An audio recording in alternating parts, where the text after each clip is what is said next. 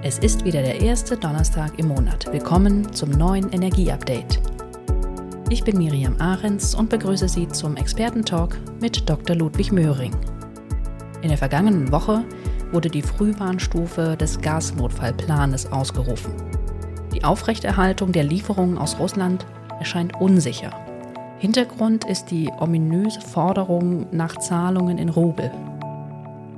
Und dann ist die Bundesnetzagentur als Treuhänderin von Gazprom-Tochtergesellschaften in Deutschland eingesetzt worden. Wir wollen uns heute mit den damit zusammenhängenden Fragen befassen. Was sind die Konsequenzen und wer ist betroffen? Das sind vielfältige Themen, die wir in aller Kürze einordnen wollen, ohne dabei die Probleme allzu sehr zu verkürzen. Ja, moin. Ich hoffe, dass uns das gelingt.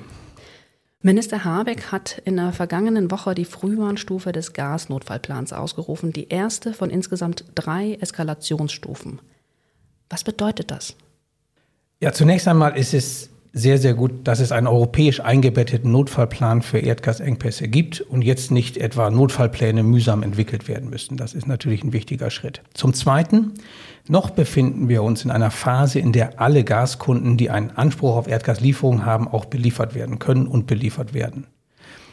Aber es wird bereits die enge Kommunikation zwischen Gasunternehmen und den zuständigen staatlichen Stellen abgesichert und das halte ich für wichtig und auch richtig zum jetzigen Zeitpunkt. Aber eines ist auch klar. Wenn die russischen Gaslieferungen ausfallen, aus welchem Grund auch immer, wird es eng für die Belieferung. Das mag im Frühjahr, Sommer noch funktionieren. Für den kommenden Winter und insbesondere für die Speicherstände kann es dann schnell kritisch werden, aber noch sind wir da nicht. Wohl wahr. Jetzt scheint es ja so auszusehen, als wenn es eine Lösung für Rubelzahlungen gibt und die Russen doch weiter Erdgas liefern. Also doch kein Grund für die Frühwarnstufe? Ja, ich glaube, wir sind gut beraten, diese Frühwarnstufe zu haben. Die Situation ist fragil. Wir wissen nicht, wie sich die Dinge in den kommenden Tagen oder Wochen entwickeln. Offenbar wird zurzeit weiter geliefert. Das ist natürlich schon mal positiv. Aber es geht nicht nur um die Erdgasmoleküle, also ob sie geliefert werden oder nicht, oder um die preislichen Konsequenzen für die Zukunft, falls es zu echten Erdgasengpässen kommt. Zur Liefersicherheit kommt auch die Einhaltung von Verträgen. Es geht auch um die aktuellen Preise für die Kunden aus ihren existierenden Verträgen. Weshalb? Können Sie das kurz erklären? Erdgas wird häufig zu fixierten Preisen für die Zukunft verkauft. Ich gebe Ihnen mal ein Beispiel. Ein Industriekunde hat in 2021 Gas für 2022 gekauft, und zwar zu dem damals noch sehr viel tieferen Preis für Lieferungen in 2022.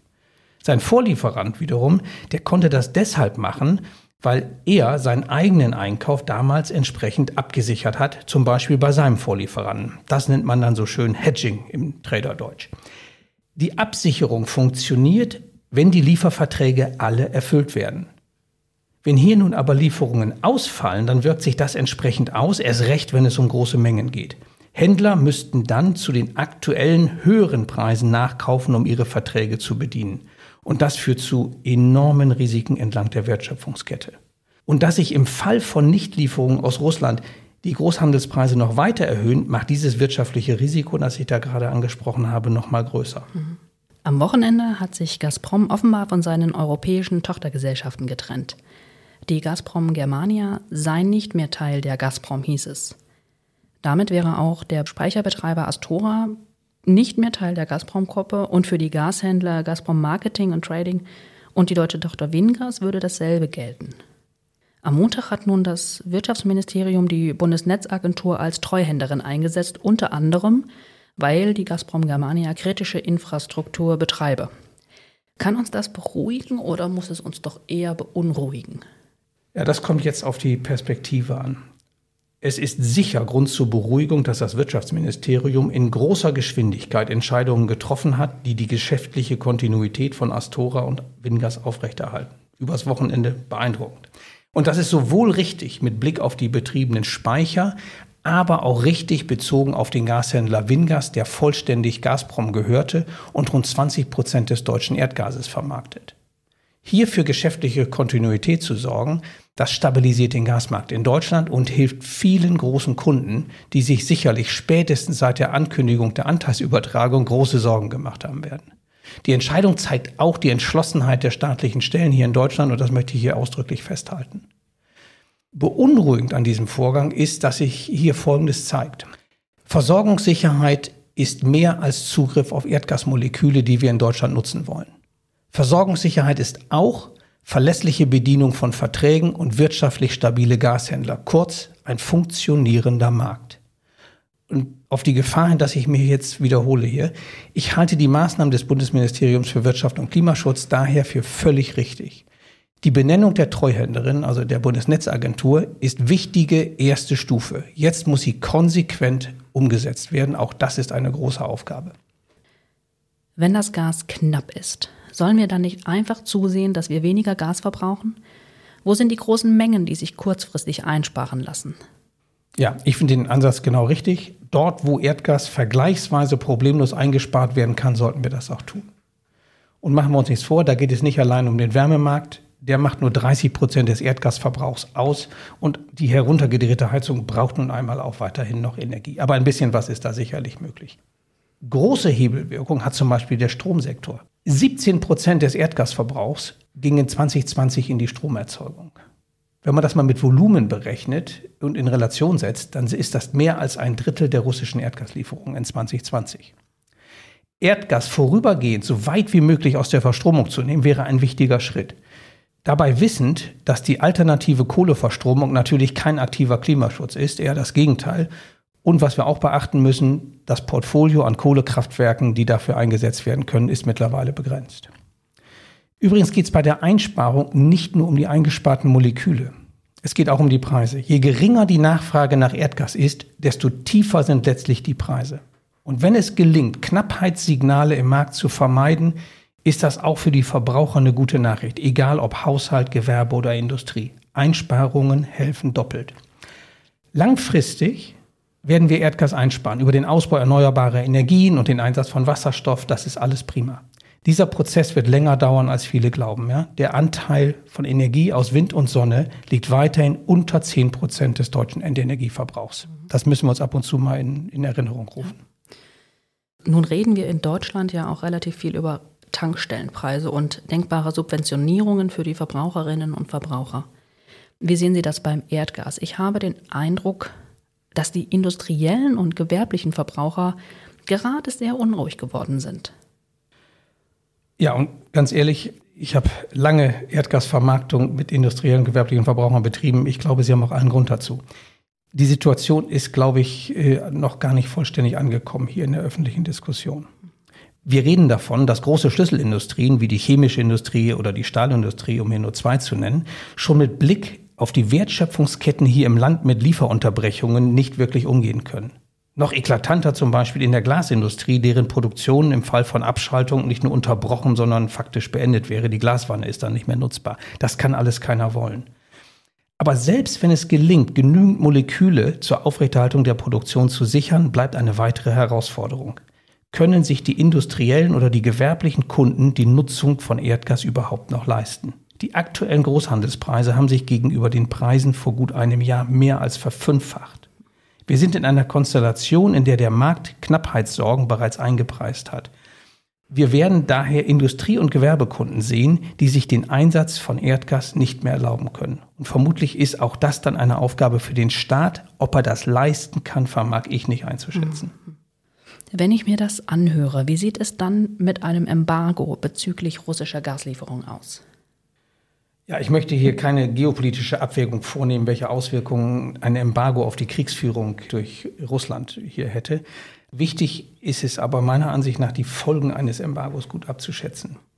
Ich habe den Eindruck, dass einige sich damit beruhigen, es gehe ausschließlich um ein paar Prozent Bruttosozialprodukt und sonst bleibe schlicht alles, wie es ist. So nach dem Motto, das kennen wir aus der Corona-Krise, damit sind wir auch damals gut umgegangen. Ich befürchte, so liegt es hier nicht.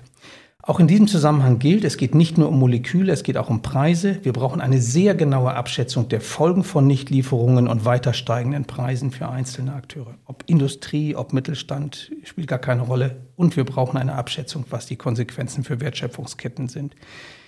Ich habe das bislang in dem Detaillierungsgrad noch nicht gesehen.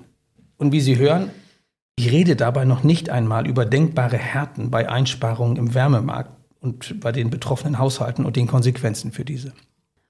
Was erwarten Sie von der Politik in dieser Situation? Was ist denn überhaupt politisch leistbar, jenseits von verpflichtenden Speicherständen, neuen LNG-Terminals und dem Bemühen um neue Lieferbeziehungen. Fundamental geht es um funktionierende Märkte und Eingriffe in Marktgeschehen dort, wo der Markt es nicht mehr leistet oder auch nicht mehr leisten kann. Und dort verorte ich zum Beispiel den Eingriff in die Füllung von Speichern, aber da gehört auch hin die Treuhandstellung der Bundesnetzagentur bei Gazprom Germania. Und es geht auch darum, dass das Vertrauen in funktionierende Märkte erhalten bleibt. Ganz wichtig. Zum Zweiten, die neuen Versorgungsstrukturen erfordern zusätzliche Infrastruktur und das schnell. Und das gilt zum Beispiel für die LNG-Terminals. Hier hat Staat eine große Rolle.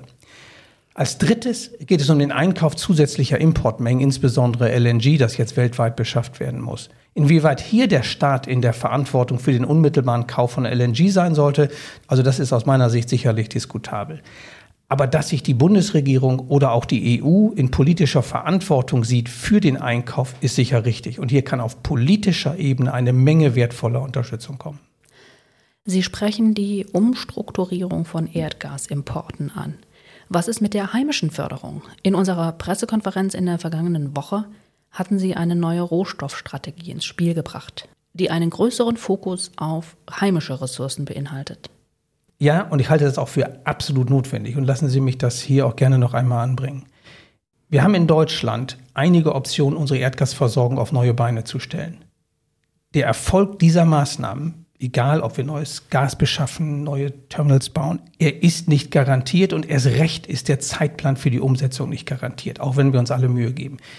Wir sind daher sehr gut beraten, alle Optionen zu betrachten und nicht nur ins Ausland zu schauen, wenn es um Lösungen gibt. Die heimische Förderung ist politisch die sicherste, unter Klimagesichtspunkten vorteilhaft gegenüber LNG-Importen und sie hält Wertschöpfung hier im Land. Ja, die Volumina sind begrenzt und wir hätten gerne mehr, aber wir müssen alle sinnvollen Optionen ergreifen. Let's make the most of what we have. So habe ich es in unserer Pressekonferenz beschrieben. Und darauf gab es ein durchaus positives Medienecho. Ja, und ich bleibe sehr optimistisch, dass der Wert des Beitrags der heimischen Förderung nun an vielen Stellen gesehen wird, auch dort, wo wir seit Jahren kritisch beurteilt wurden. Die Pressekonferenz gibt es übrigens in voller Länge auf unserem YouTube-Kanal und auch auf der Website bveg.de zum Nachschauen. Den Link dazu finden Sie in den Show Notes. Vielen Dank für Ihr Interesse am Energie-Update Empfehlen Sie uns weiter und geben Sie gerne Feedback zur aktuellen Folge. Die nächste hören Sie dann am ersten Donnerstag im Mai.